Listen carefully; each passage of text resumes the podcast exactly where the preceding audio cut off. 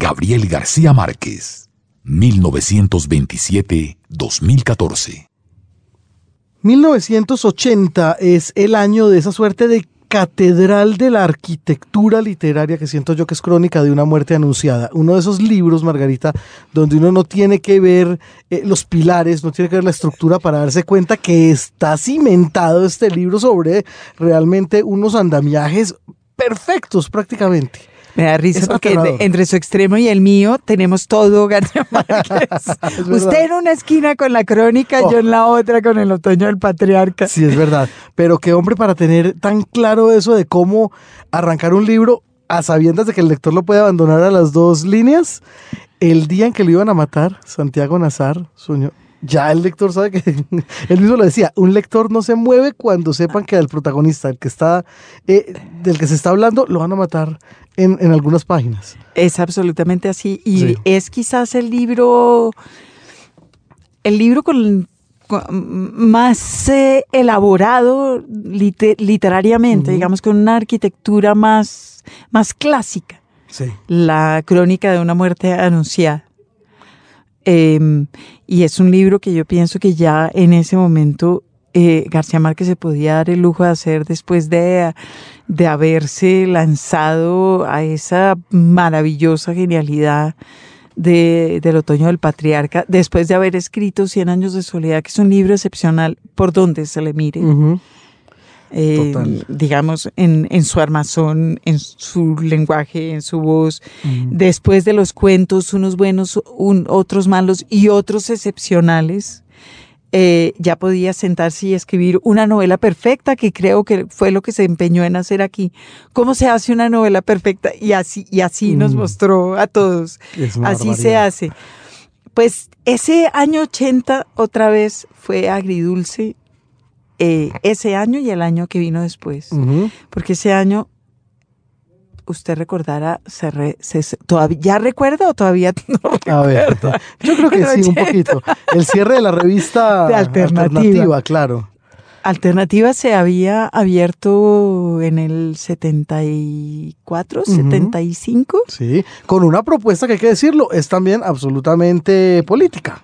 Era una propuesta política de izquierda y era un eh, semanario con la idea muy clara de hacerle contrapeso a una línea noticiosa francamente estatal o institucional que ha habido, hubo, habrá, sigue habiendo, etcétera, etcétera. Pues eso fue alternativa que fue como un, un sueño de, de, muchos en ese momento.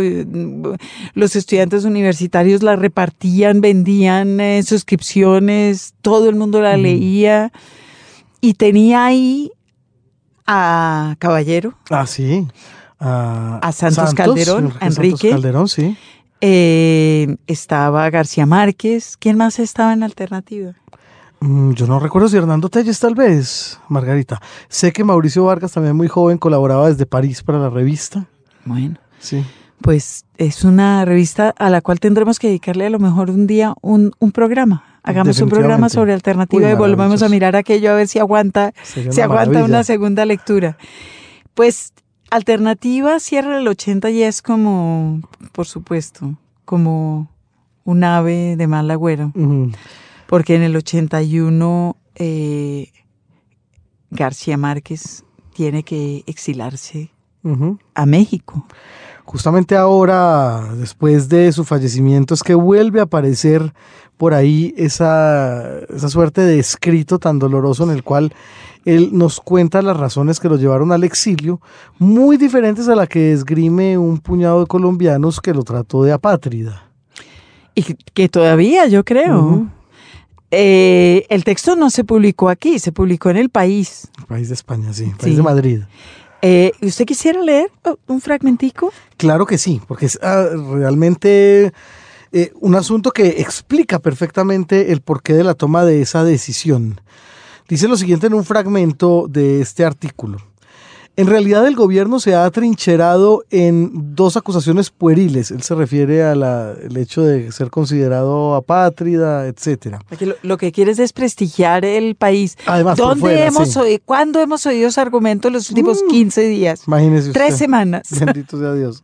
Pues el gobierno se atrinchera en esas acusaciones porque en el fondo, dice García Márquez, sabe que mi sentido de la responsabilidad me impedirá revelar los nombres de quienes me previnieron a tiempo. Sé que la trampa estaba puesta y que mi condición de escritor no me iba a servir de nada porque se trataba precisamente de demostrar que para las fuerzas de represión de Colombia no hay valores intocables. O como dijo el general Camacho cuando apresaron a Luis Vidales, aquí no hay poeta que valga. Y otro paréntesis. Eh, por supuesto que este, estos avisos a García Márquez venían precedidos de, un par de antecedentes muy bravos, que fueron Luis Vidales en las caballerizas. Claro. Eh, sin ninguna explicación previa y sin ninguna explicación posterior. De acuerdo. Y Teresita Gómez. Hágame el favor, la pianista. La pianista. Bueno. Increíble. Bueno, el caso es que él parece que va a caer también eh, en ese rasero, también va a ser cernido ahí mismo, así que él decide la retirada y continúa el artículo. Mauro Huertas Rengifo, presidente de la Asamblea del Tolima, declaró a los periodistas y se publicó en el mundo entero que el ejército me buscaba desde hacía 10 días para interrogarme sobre supuestos vínculos con el M-19. El único comentario que conozco sobre esa declaración lo hizo un alto funcionario en privado. Es un loquito. En cambio, el primer guerrillero que se declaró entrenado en Cuba provocó de inmediato la ruptura de relaciones con ese país. Pero hay algo no menos inquietante. A la medianoche del miércoles pasado, cuando mi esposa y yo teníamos más de seis horas de estar en la Embajada de México en Bogotá, el gobierno colombiano fue informado de nuestra decisión y de un modo oficial a través del secretario general de la Cancillería colombiana, el coronel Julio Londoño. A la mañana siguiente, cuando la noticia se divulgó contra nuestra voluntad, los periodistas de radio entrevistaron por teléfono al canciller Lemos Simmons y este no sabía nada. Es decir, casi ocho horas después aún no había sido informado por su subalterno. El ministro de Gobierno, aún más despalomado, llegó al extremo de desmentir la noticia. La verdad es que las voces de que me iban a arrestar eran de dominio público en Bogotá desde hacía varios días, y al contrario de los esposos cornudos, no fui el último en conocerlas. Alguien me dijo, no hay mejor servicio de inteligencia que la amistad, pero lo que me convenció por fin de que no era un simple rumor de altiplano fue que el martes 24 de marzo en la noche, después de una cena en el Palacio Presidencial, un alto oficial del ejército la comentó con más detalles. Entre otras cosas dijo, el general Forero Delgadillo tendrá el gusto de ver a García Márquez en su oficina, pues tiene algunas preguntas que hacerle en relación con el M19. Hmm, caramba. Y pase saliva. En otra reunión diferente esa misma noche se comentó como una evidencia comprometedora un viaje que Mercedes y yo hicimos de Bogotá a La Habana con escala en Panamá del 28 de enero al 11 de febrero. El viaje fue cierto y público, como los tres o cuatro que hacemos todos los años a Cuba, y el motivo fue una reunión de escritores en la Casa de las Américas, a la cual asistieron también otros colombianos. Aunque solo hubiera sido por la suposición escandalosa de que ese viaje tuvo alguna relación con el posterior desembarco de guerrilleros, habría tomado precauciones para no dejarme manosear por los militares. Pero hay más, y estoy seguro de que con el tiempo lo irá sacando a flote. Pues uno de los grandes amigos de García Márquez, desde hace muchas, muchas décadas, mm. ha sido Fidel Castro, a quien García Márquez, eh, o de quien García Márquez nunca se desdijo, ¿verdad? Yo creo que fue fidelista hasta que, hasta que se murió. Ah, sí. Y, y procastrista, que fue otro de los grandes temas de la, de las, de la polarización política en América Latina. Pero eh, esa atmósfera política que se vivía en Colombia en el 80 era realmente realmente brava y realmente como él la escribe en este párrafo que yo no había leído pues desde, desde el 80, desde que salió publicado. Dos, dos, un año, unos meses después, desde México, García Márquez hizo un artículo muy triste y terrible sobre el exilio de Felisa Burstyn. Durísimo, sobre el exilio de aquella escultora, de aquella artista plástica colombiana. Que también fue de, retenida ilegalmente, sí. ilegalmente y, y que tuvo que exilarse en París, donde murió. Eh, yo me preguntaba, y eso fue como un salto mortal que hice después, porque el espectador publicó a raíz de la, de la muerte de García Márquez, publicó justamente este artículo. Sí, curioso, ¿no? Claro, y yo, yo pensé después que la razón es esa, porque es en este artículo de Felisa Burstyn en donde realmente García Márquez explica las razones de su exilio de nuevo. Y dice así, voy a leer un fragmentico.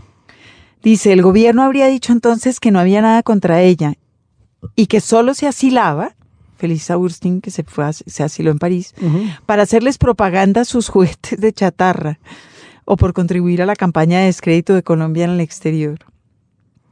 Pero nadie la avisó, a pesar de, sus, de las buenas relaciones de Felisa Burstyn en el alto mundo político de su país, y antes de asilarse tuvo que padecer la humillación previa de un asalto a su casa a las 5 de la madrugada por 18 militares disfrazados de civil y vivir todo un viernes de tinieblas con los ojos vendados y contestando preguntas imbéciles en una caballeriza militar. Por muy cultas que sean las Fuerzas Armadas de Colombia, no se les puede exigir a sus torturadores que sean especialistas en las bellas artes, pero deben saber al menos quiénes son sus torturados para no perder el tiempo haciéndonos preguntas que se pueden aprender en la escuela primaria. Mire usted, qué fuerte. Usted sí ubica ese, mm, esa maravillosa escultura de Felisa, que tal vez es la única obra de ella que queda en un área pública, que es el homenaje a Gandhi en la calle 100. Ah, caramba, tiene toda la razón. Yo recuerdo las del Museo Nacional, que hay por ahí un par regaditas. Bueno, y en la Universidad Nacional hace, hace unos poquitos años pusieron una escultura de Felisa, hace un, un año o dos. Pero esta del homenaje a Gandhi, que es muy bella, sigue ahí. Yo no creo que haya muchas personas que sepan quién la hizo, pero fue ella y es y está ahí y se ve. Yo creo que nadie en Bogotá eh, pasa por ahí, por ese punto de la 100 con séptima sin, sin echarle una miradita. Señal Radio Colombia. Rinde homenaje al maestro de las letras colombianas. ¿Y quién mejor para hablarnos entonces acerca de esos años de periodismo también que Mauricio Vargas? tristes, pero también como una ocasión para, para recordar cosas lindas que Gabo nos ha dejado. Sí hay algo que recuerdo muchísimo. Yo le mandé efectivamente después de los seis meses, los ocho meses en Europa, haciendo esas visitas a los periódicos que él me pidió.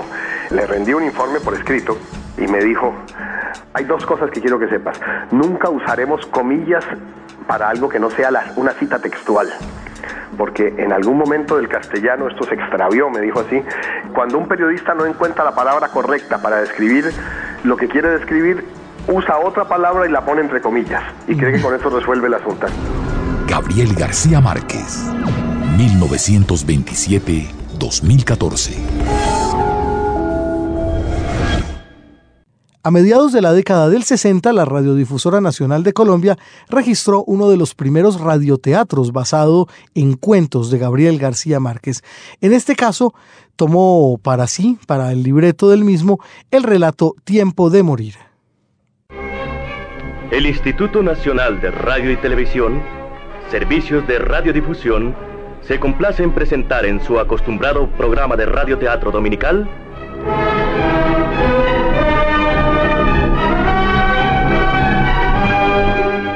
Tiempo de Morir.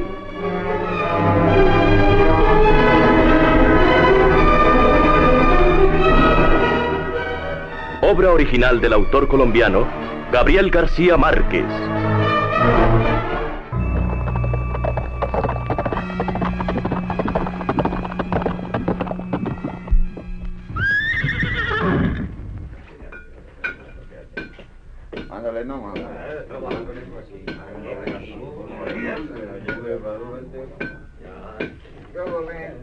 Buenos días.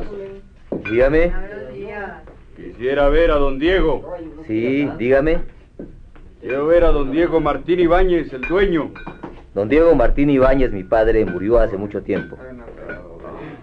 Perdón, no lo sabía. ¿En qué puedo servirle, señor?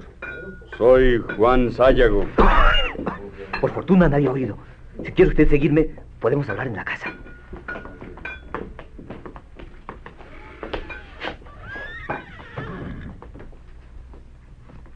Diego Martín Ibáñez, que en paz descanse, me dijo. No te apures. Cuando hayas arreglado cuentas con la justicia, venme a ver que aquí te estará esperando tu trabajo. Juan, ¿desde cuándo no tenías noticias de este pueblo? Hace unos 14 años, cuando murió mi madre. ¿De modo que no sabes que aquí te esperan para cobrar tu muerto? ¿Qué dice usted, don Diego? Te estoy advirtiendo, Juan Sayago. No me marcharé jamás de aquí ni por los Trueba ni por nadie.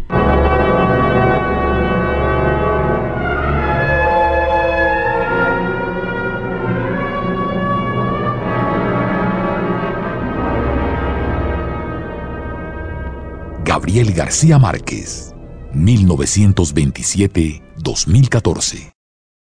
La soledad de América Latina es el nombre del discurso que Gabriel García Márquez emitió en el año 1982 con motivo de la entrega del Premio Nobel de Literatura en Estocolmo. Así se oyeron de viva voz las palabras del Nobel García Márquez en la entrega del galardón. Un día como el de hoy, mi maestro William Faulkner dijo en este lugar, me niego a admitir el fin del hombre. No me sentiría digno de ocupar este sitio que fue suyo si no tuviera la conciencia plena de que por primera vez desde los orígenes de la humanidad, el desastre colosal que él se negaba a admitir hace 32 años es ahora nada más que una simple posibilidad científica. Ante esta realidad sobrecogedora, que a través de todo el tiempo humano debió de parecer una utopía, los inventores de fábulas que todo lo creemos, nos sentimos con el derecho de creer que todavía es demasiado que todavía no es demasiado tarde para emprender la creación de la utopía contraria, una nueva y arrasadora utopía de la vida donde nadie pueda decidir por otros hasta la forma de morir, donde de veras sea cierto el amor y sea posible la felicidad, y donde las estirpes condenadas a cien años de soledad tengan por fin y para siempre una segunda oportunidad sobre la tierra. Y llega por fin el momento tan esperado, ese antes y ese después, de la entrega del Premio Nobel de Literatura en el año 1982 a Gabriel García Márquez, Margarita. Fue como ganarse la lotería, ¿verdad? ¿Usted no lo recuerda? Yo, es que yo sí lo recuerdo, era como, la sensación que yo tenía cuando me contaron que eso había pasado era como si me hubiera ganado la lotería. Ah, pero por supuesto, claro. Y bueno, considerando que él había lanzado un par de columnas contra el premio un par de meses atrás. Bueno, pero también tuvo esa, esa deliciosa compensación de todo el escándalo del año anterior y de todas las instituciones gubernamentales diciendo que esto era una pataleta de García Márquez para desacreditar el país. Y como dijo él entonces, sin saberlo del Nobel, nadie le ha dado más nombre a Colombia que García Márquez. y en ese momento, pues ni hablar. Pero claro, todos teníamos la sensación de la lotería pues primero porque ninguno de nosotros, excepto García Márquez, tuvo que escribir lo que él escribió para que le dieran el Nobel. Nosotros solo lo habíamos leído y nos parecía que nos estaban dando el Nobel a nosotros. Yo creo que, que, los colombianos todavía cargan ese Nobel como si fuera patrimonio, patrimonio nacional. Como cuando gana la selección Colombia. Los que ganaron fueron los que jugaron. Nosotros somos espectadores. Espectadores, no. Ganan la selección Colombia, nosotros. somos nosotros que somos absolutamente sensacionales y ese Nobel fue de todas maneras bueno para el alma de todo el mundo. Sí, sí, sí, no se puede negar. Y por supuesto, eh, como prácticamente y merecidísimo. claro, pero absolutamente. Y ver cómo Colombia se toma por unos momentos Estocolmo con esta delegación tan fastuosa, tan llena de música, Totola Momposina, los hermanos López, todos ellos en un solo son vallenato alrededor de García Márquez, el Liki Liki. Eso fue bonito, el Liki Liki fue bonito. Sí, sí, sí. Eh, y fue también un gesto político, como creo yo que son todos los de García Márquez al final. Es decir, fue como una presencia de así somos nosotros. Nosotros nos ponemos guayabera muy almidonada para las ocasiones gloriosas, ¿sí o no? Sí, es verdad, es verdad. Recuerda uno también eh, las los diferentes testimonios en prensa, tanto escritos por él mismo como dado a, a ciertos periodistas, sobre eh, las preocupaciones anexas al Nobel de perder su intimidad, de perder la vida familiar, que eran cosas que, hay que decirlo, Gabriel García Márquez cuidó a dentelladas, con un núcleo familiar compuesto por una mujer que también lo protegió de todo. Claro, una gente que lo protegió de todo y una gente, nosotros, que, cre- que pensábamos que por supuesto éramos dueños por lo menos de un pedacito. Es verdad. de ese Nobel creyendo. mucho, del escritor también. Claro, No, totalmente. no era fácil. Totalmente. Pero bueno, fueron momentos de júbilo realmente. Octubre de 1982. eh, todos estuvimos. Pues fíjese que en 1982 todavía había en algunos o en muchos lugares, yo no sé del mundo, pero de Colombia doy fe, eh, lugares donde leer a García Márquez no se estilaba. De hecho, yo era maestra de un colegio en donde no... Cien años de soledad no, for- no formaba parte del, Del pensum. de las lecturas. Vea, pues. Y cuando a García Márquez le dieron el Nobel, a mí me pareció que era una compensación personal. Está bien, claro, claro. Hay que sentirlo que de esa los de. Estocolmo me estaban ayudando a sacarle la lengua. Sí, había que cambiar el canon inmediatamente.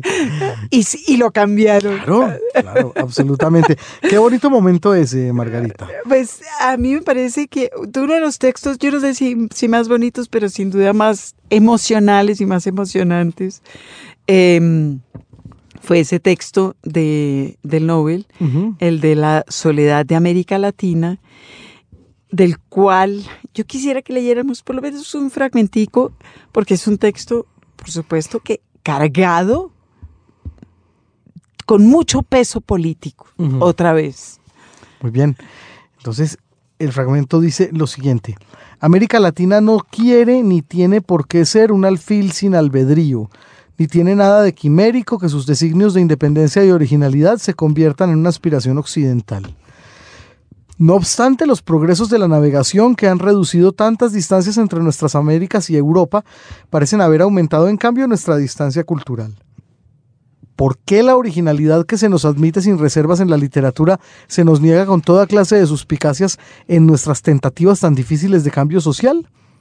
¿Por qué pensar que la justicia social que los europeos de avanzada tratan de imponer en sus países no puede ser también un objetivo latinoamericano con métodos distintos en condiciones diferentes? No, la violencia y el dolor desmesurados de nuestra historia son el resultado de injusticias seculares y amarguras sin cuento, y no una confabulación urdida a tres mil leguas de nuestra casa. Pero muchos dirigentes y pensadores europeos lo han creído, con el infantilismo de los abuelos que olvidaron las locuras fructíferas de su juventud, como si no fuera posible otro destino que vivir a merced de los dos grandes dueños del mundo. Este es, amigos, el tamaño de nuestra soledad. Este pedacito que nos acaba de leer Jaime Andrés es de La Soledad de América Latina, que yo creo que es uno de los textos de escritos por un. Nobel que más ha circulado, a pesar de que últimamente circulan un poco más. Sí, eh, hay un tomo, de hecho, que salió hace Sí. un par de años que se llama Yo no vengo a decir un discurso, yo no vengo a dar un discurso, donde están reunidos todos esos, eh, escritos hechos para la ocasión. para Pues los- este texto de la soledad de América Latina, en este texto de la soledad de América Latina, García Márquez tampoco desperdició la oportunidad de oro de decir desde una tribuna reconocida mundialmente cuál era su actitud Ah, política en relación con América Latina. De acuerdo. Eh, cuatro años, como cuatro años después, pronunció en México eh, una conferencia que se, llama, que se llamó cuando la publicó Oveja Negra, el cataclismo de Damocles. Una publicación de 14 páginas, además. Es una publicacioncita chiquirriquita y fue como de las últimas cositas que logró hacer Oveja Negra con García Márquez.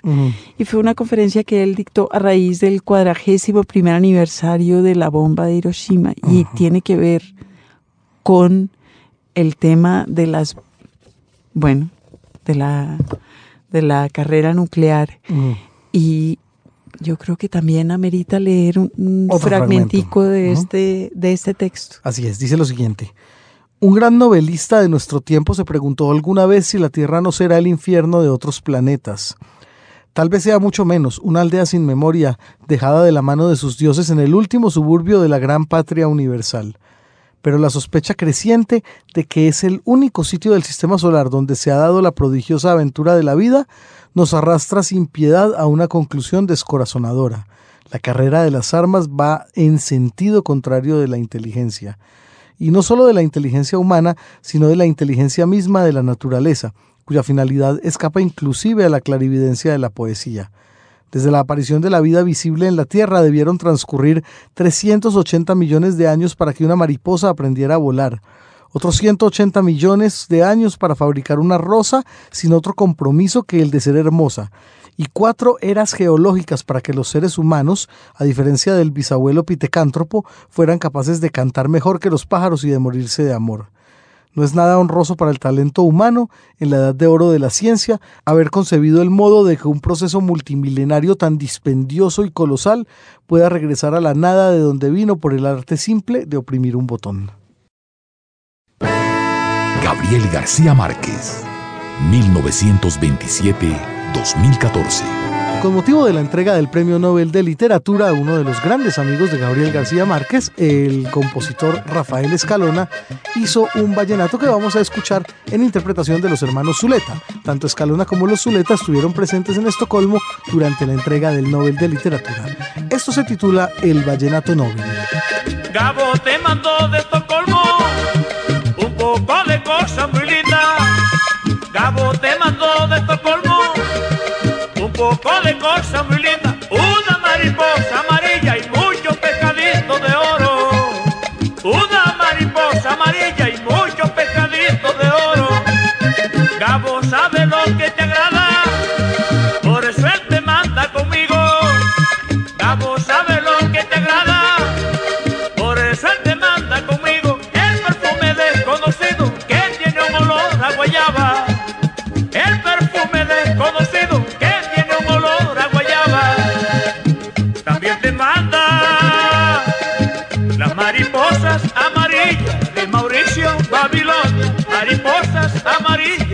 Mauricio Babilonia.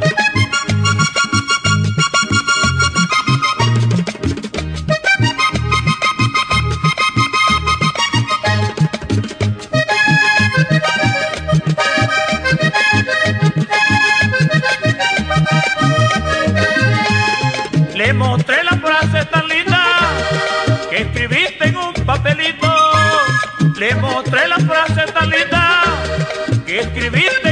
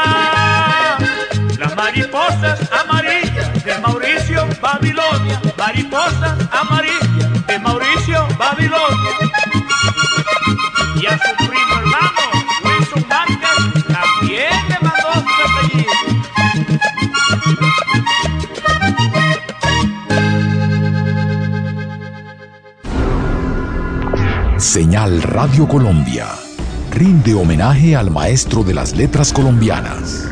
Soy Jorge Franco, escritor. El mundo literario de García Márquez es un mundo que me ha apasionado desde siempre, desde Cien años de soledad, pero creo que también el gran descubrimiento que tuve en su obra fue su libro siguiente que es El otoño del patriarca. Es un libro en el que él pues muestra su genialidad que ya nos había dejado ver en Cien de soledad, pero aquí con, con matices todavía mucho más, más creativos, más, más profundos, más mágicos y creo que aunque muchos la catalogan como su obra más, más compleja, más difícil, yo creo que sigue siendo su libro más logrado. Gabriel García Márquez, 1927-2014. Varias veces y de diferentes maneras Gabriel García Márquez se refirió a la situación política de los países que eran de su interés. Lo que escucharemos a continuación será una lectura que grabara originalmente el Premio Nobel colombiano para Casa de las Américas en Cuba en el año 1978 y se trata de sus percepciones respecto de la vida cotidiana en Cuba durante el bloqueo norteamericano. Yo tomé conciencia del bloqueo de una manera brutal, pero a la vez un poco lírica como había tomado conciencia de casi todo en la vida. Después de una noche de trabajo en la oficina de prensa latina, me fui solo y medio entorpecido en busca de algo para comer. Estaba amaneciendo. El mar tenía un humor tranquilo y una brecha anaranjada lo separaba del cielo en el horizonte. Caminé por el centro de la avenida desierta contra el viento de salitre del malecón buscando algún lugar abierto para comer bajo las arcadas de piedra carcomidas y resumantes de la ciudad vieja. Por fin encontré una fonda con la cortina metálica cerrada, pero sin candado, y traté de levantarla para entrar, porque dentro había luz y un hombre estaba lustrando los vasos en el mostrador. Apenas lo había intentado, cuando sentí a mis espaldas el ruido inconfundible del cerrojo de un fusil al ser montado y una voz de mujer muy dulce pero resuelta. Quieto, compañero, dijo, levanta las manos. Era una aparición en la bruma del amanecer. Tenía un semblante muy bello, con el pelo amarrado en la nuca como una cola de caballo y la camisa de miliciana ensopada por el viento del mar estaba asustada, sin duda, pero tenía los tacones separados y bien establecidos en la tierra y agarraba el fusil como un soldado. Tengo hambre, le dije. Tal vez lo dije con demasiada convicción, porque sólo entonces comprendió que yo no había tratado de entrar en la fonda a la fuerza y su desconfianza se convirtió en lástima. Es muy tarde, dijo. Al contrario, le repliqué, el problema es que es demasiado temprano. Lo que quiero es desayunar. Entonces hizo señas hacia adentro por el cristal y convenció al hombre de que me sirviera algo aunque faltaban dos horas para abrir. Pedí huevos fritos con jamón, café con leche y pan con mantequilla y un jugo fresco de cualquier fruta. El hombre me dijo con una precisión sospechosa que no había huevos ni jamón desde hacía una semana ni leche desde hacía tres días y que lo único que podía servirme era una taza de café negro y pan sin mantequilla y si acaso un poco de macarrones recalentados de la noche anterior. Sorprendido, le pregunté qué estaba pasando con las cosas de comer y mi sorpresa era tan inocente que entonces fue él quien se sintió sorprendido. No pasa nada, me dijo. Nada más que a este país se lo llevó el carajo. Gabriel García Márquez, 1927-2014. Bueno, la producción bibliográfica de Gabriel García Márquez continúa a pesar del Nobel. Hay quienes sostienen que la entrega de un premio de esos tan apabullante casi que frena. Entonces, y muchas porque García Márquez era un escritor muy joven. Es verdad, tenía cincuenta y tantos. Sí, es decir, estaba, diría Vargas Llosa, en la flor de la edad, la cincuentena. Claro, eso está muy bien.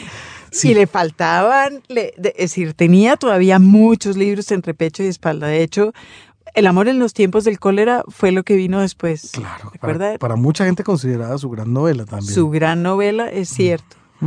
Yo no, pero sí entiendo que Es mucha verdad, gente sí. cree que es...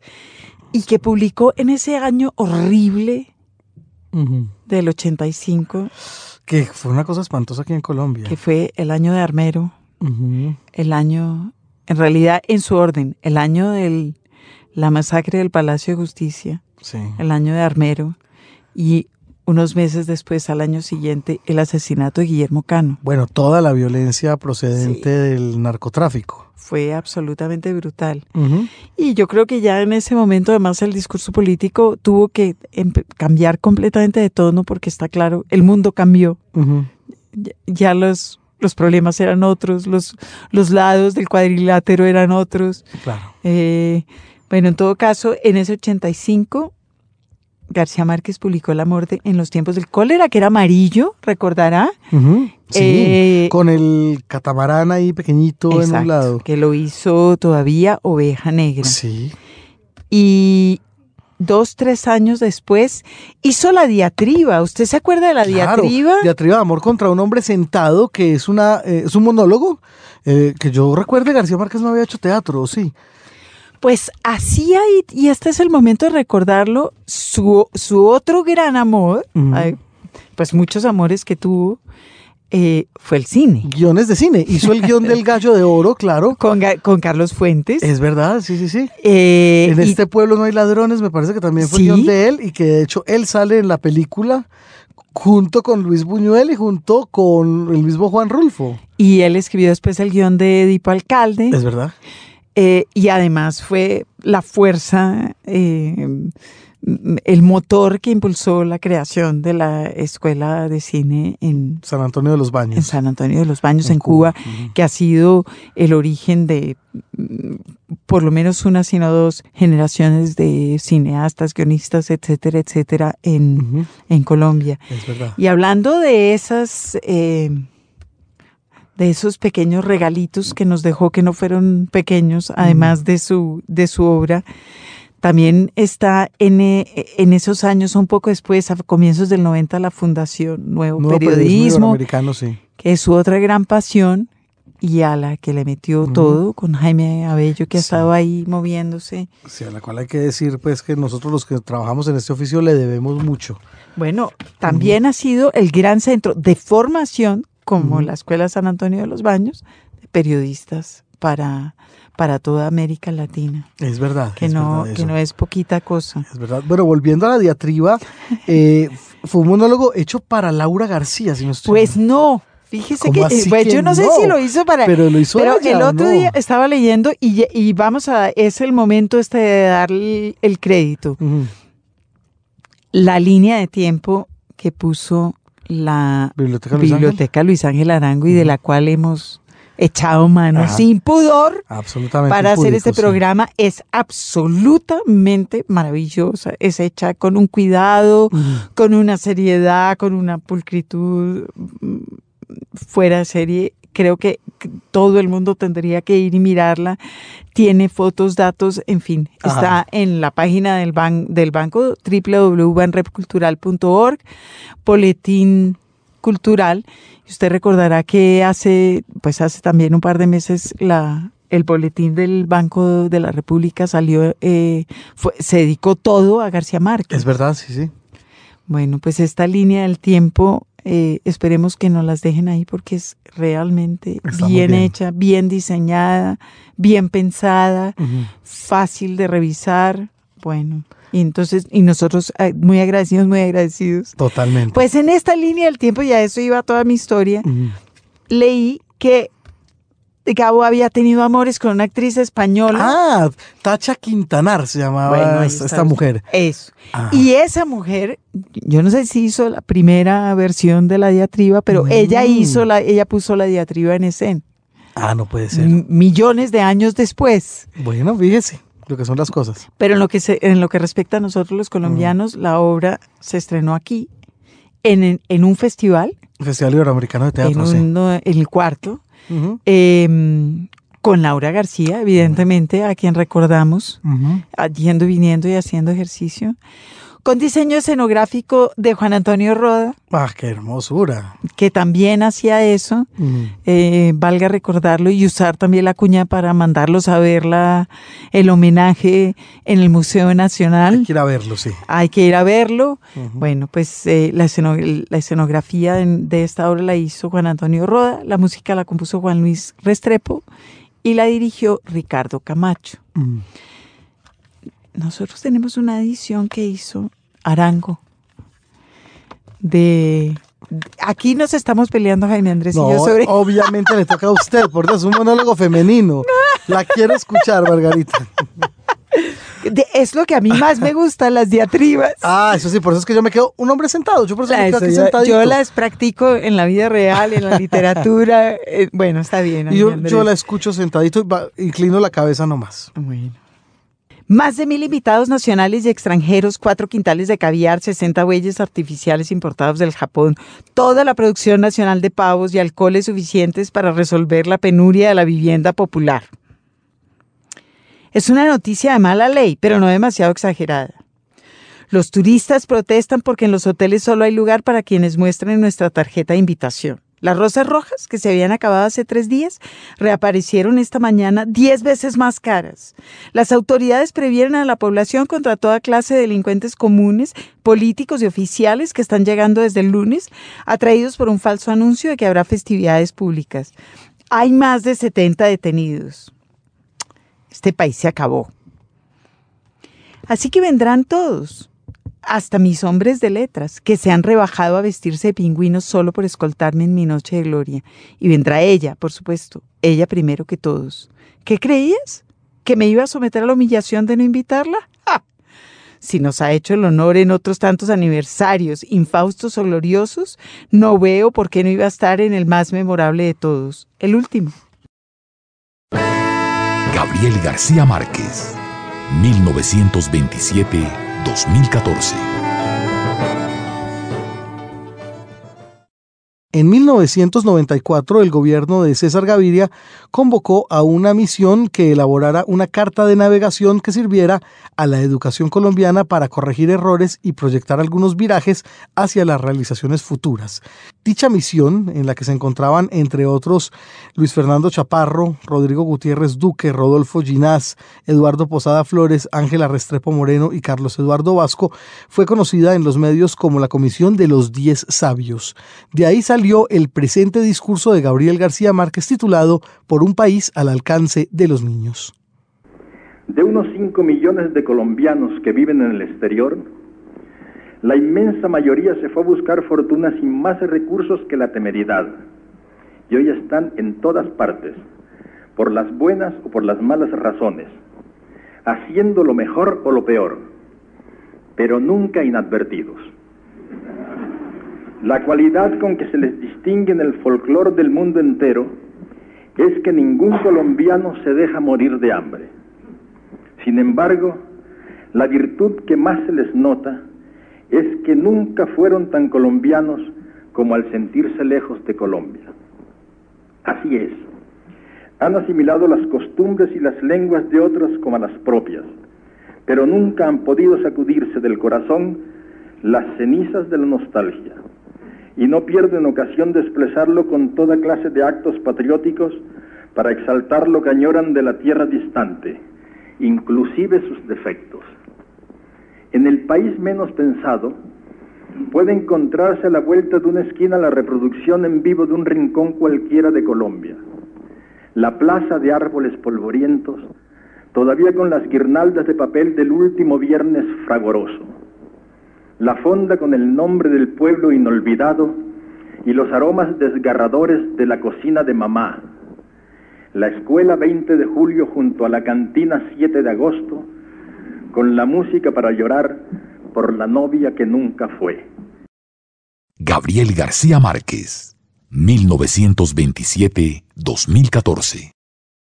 Una verdadera rareza encontrarse con la voz del Nobel de Literatura Gabriel García Márquez dentro de grabaciones ajenas o grabaciones de algunos de sus amigos. Pues bien, probablemente lo que escucharemos sea el último registro de la voz de García Márquez en una grabación comercial. Del año 2001 hace García Márquez la introducción al trabajo discográfico Pablo Querido, álbum de grandes éxitos a dúo del famoso trovador cubano Pablo Milanés. Este disco es una casa sin puertas ni ventanas que Pablito Milanés lleva consigo a cualquier lugar en que se encuentre, solo para que sus amigos del mundo entero se reúnan a cantar. Es una casa ambulante, abierta a los amigos del mundo entero y de lenguas diversas, pero en las que solo se habla una lengua común, la música. He tenido el privilegio de asistir durante años a la evolución de este milagro y hoy sé que no hay felicidad más pura que la felicidad de cantar. En la casa de Pablito era imposible caminar por entre baterías atravesadas en la sala y saxofones sentados en las sillas. En cada cuarto, un grupo cantaba lo suyo en su onda en su lengua y en la casa entera se terminaba por no haber más espacio que para la música. Creo que así surgió la idea maravillosa de convertir esa realidad en esta experiencia masiva de un disco en el que todos cantan para todos o solo para sí mismos, cada quien en su idioma o en el cuarto vecino en una tentativa feliz de derrotar por fin, con el poder sin límites de la música, el disparate bíblico de la Torre de Babel.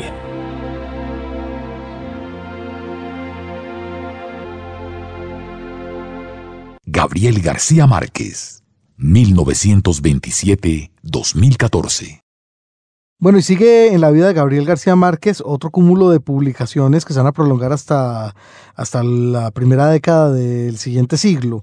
Y después de la diatriba de amor contra un hombre sentado de 1988, Margarita llega El general en su laberinto.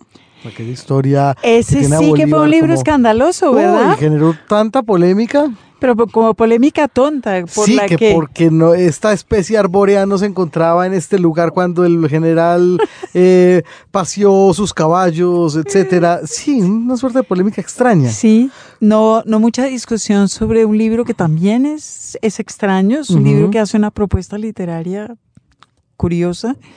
Em, también un libro como que ha sido muy vilipendiado por algunos, pero adorado por otros. Hernando Valencia decía que era lo mejor que había escrito el general en su laberinto. Bueno, fíjese, increíble.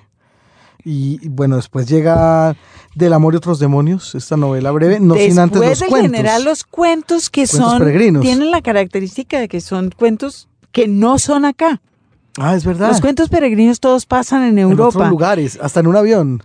Y yo quiero aprovechar que ya nos fuimos de acá, de este continente horrible, para que hablemos un poquitico de esa engendro que se llama el realismo mágico. Esa suerte de distinción que no nos dieron aquí precisamente. Claro, después de todo esto queda ahí el, el prurito de, de saber qué es exactamente aquello que llamaron realismo mágico. Realismo mágico, bueno, yo creo que se han estri- eh, escrito galones y galones y galones y galones de páginas sobre el tema del realismo mágico. Es verdad. Y yo creo que nosotros queremos apenas señalar un, un par, mejor dicho, no queremos señalar nada sobre el realismo mágico, sino hacernos del lado de Carpentier. Alejo Carpentier, que fue el primero que acusaron de haber hecho realismo mágico en Cuba. Bueno, y Alejo Carpentier, que, que también es otra de nuestras campañas. Y bendito Alejo Dios. Carpentier La consagración de la primavera, el siglo de las luces. pronunció en el Bárbaro. 75 una conferencia maravillosa en Caracas, en el Ateneo de Caracas, sobre el tema de lo real, del realismo mágico.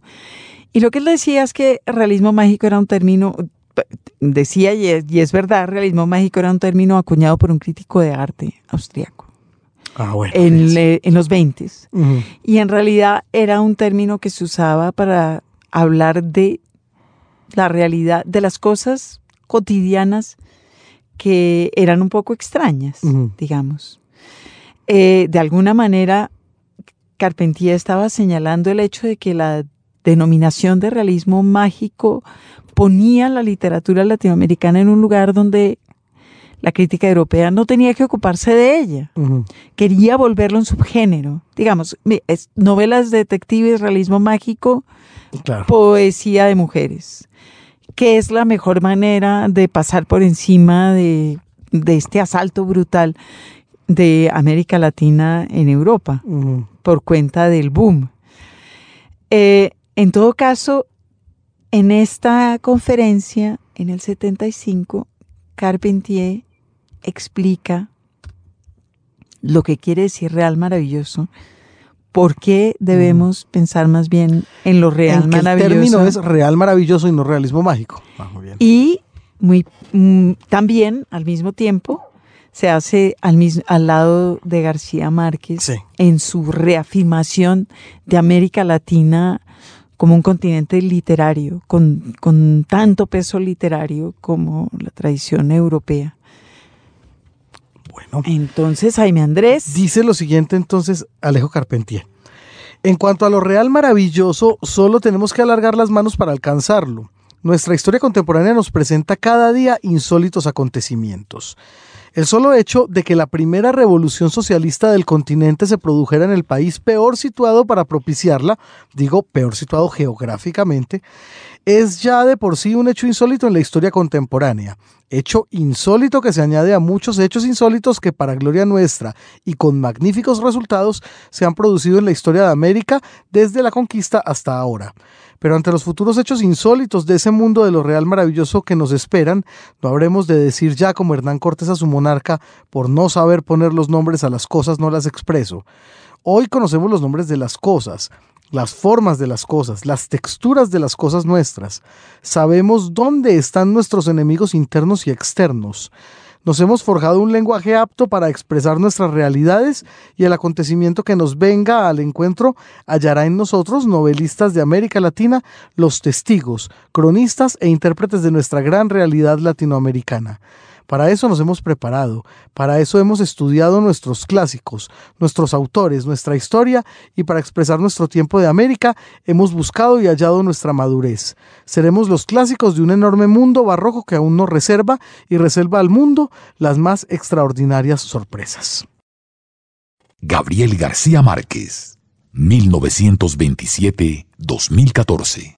Mis memorias no serán un relato cronológico de lo que me ha sucedido en la vida mis memorias es la revelación de cuál es la realidad detrás de mis libros, de dónde viene cada cosa. Porque al final yo estoy convencido de que al contar todo lo que hay detrás, de esa otra realidad que está detrás de la realidad de mis libros, al contarlo articuladamente termina siendo la historia de mi vida, porque prácticamente no hay nada en mi vida que de alguna manera no esté contada ya, tan cifrada, tan disfrazada y tan manipulada o poetizada como tú quieras, pero siempre es un episodio que viene de la realidad.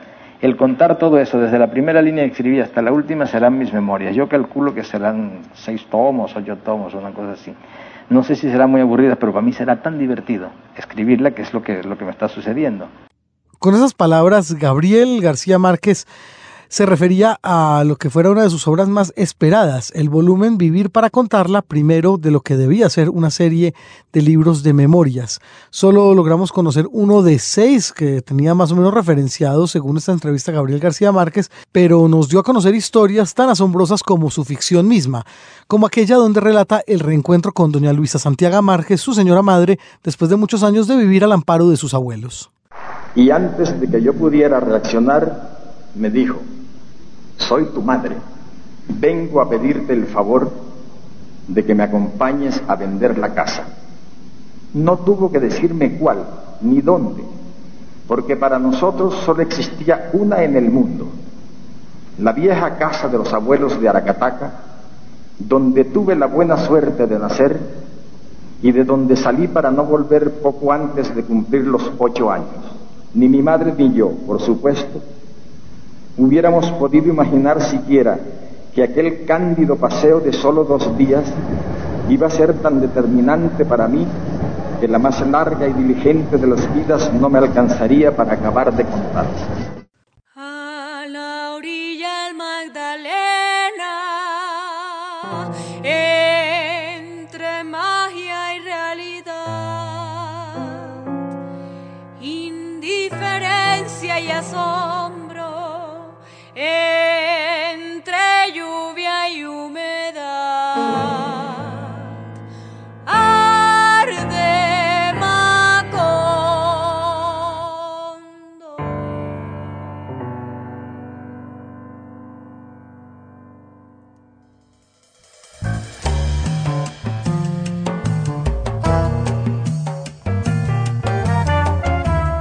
Gabriel García Márquez, 1927-2014. Agradecemos la colaboración de nuestra emisora hermana HJCK y a Señal Memoria, Fonoteca de Señal Colombia, Sistema de Medios Públicos, de cuyos archivos extrajimos los audios incluidos en este espacio. Hasta este punto los acompañamos James González en Control Master, en libretos y realización general, Margarita Valencia y Jaime Andrés Monsalve. Pueblo pedacito de